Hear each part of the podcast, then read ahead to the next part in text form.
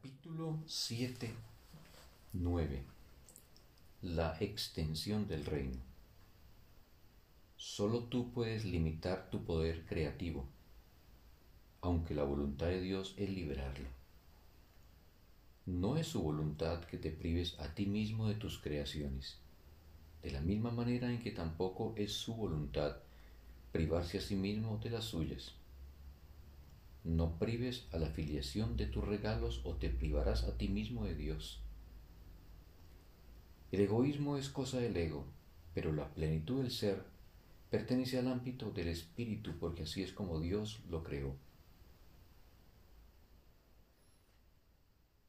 El Espíritu Santo mora en la parte de la mente que yace entre el ego y el espíritu, mediando siempre entre ellos en favor del espíritu.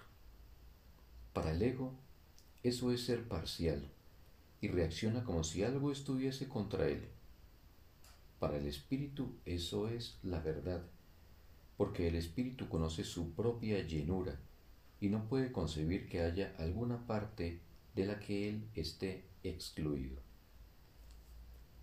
El espíritu sabe que la conciencia de todos sus hermanos está incluida en su propia conciencia, tal como está incluida en Dios el poder de toda la filiación y de su creador es por lo tanto la propia llenura del espíritu que hace que sus creaciones sean igualmente plenas e igualmente perfectas. El ego no puede prevalecer contra una totalidad que incluya a Dios y toda totalidad tiene que incluir a Dios. Dios le da todo su poder a todo lo que Él creó, porque ello forma parte de Él y comparte su ser con Él.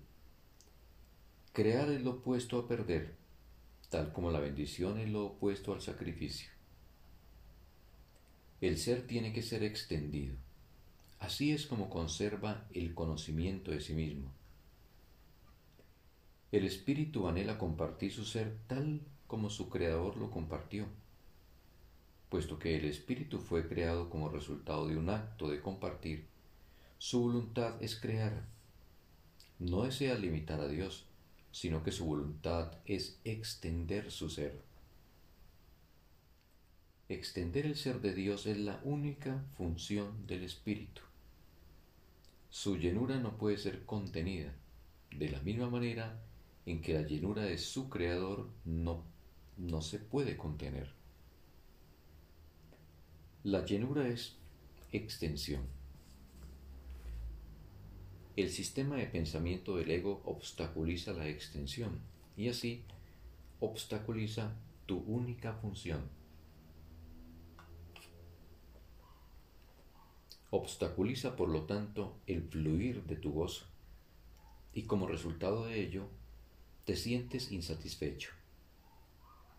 A menos que crees, estarás insatisfecho, pero Dios no conoce la insatisfacción.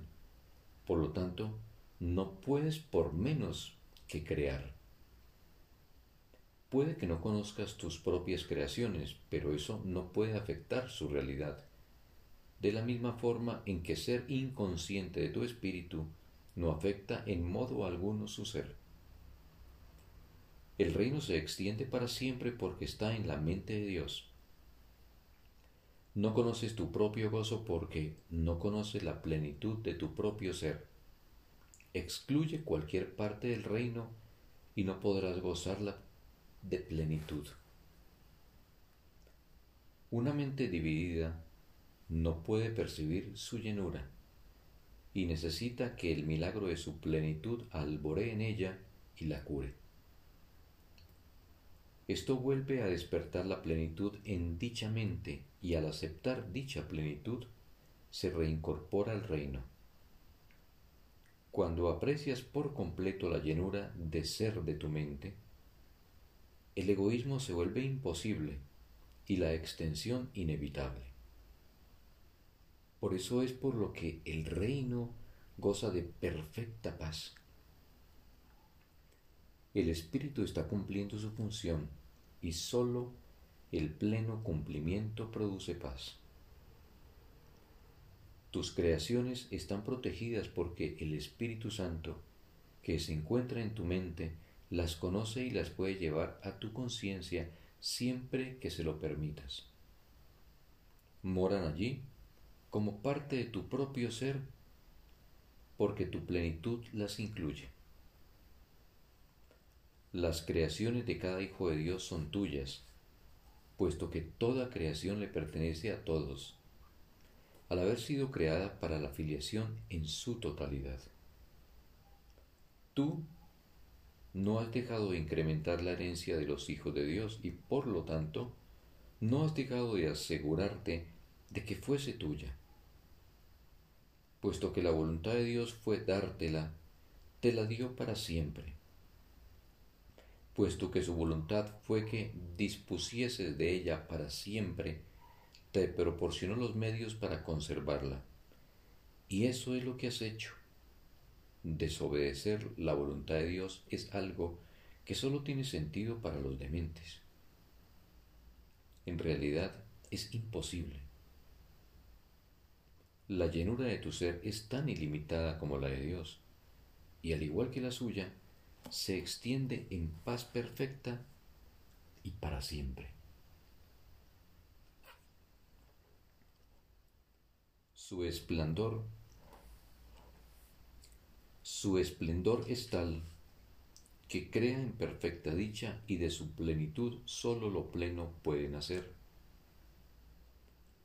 Ten por seguro que nunca perdiste tu identidad, ni tampoco las extensiones que la mantienen en un estado de plenitud y de paz.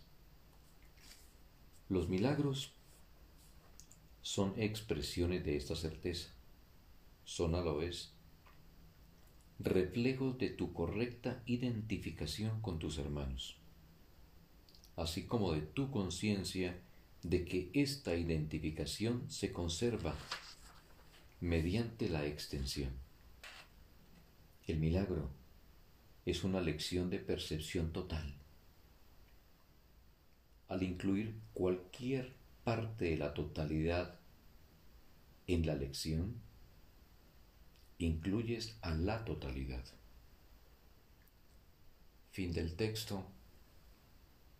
Un bendito día para todos.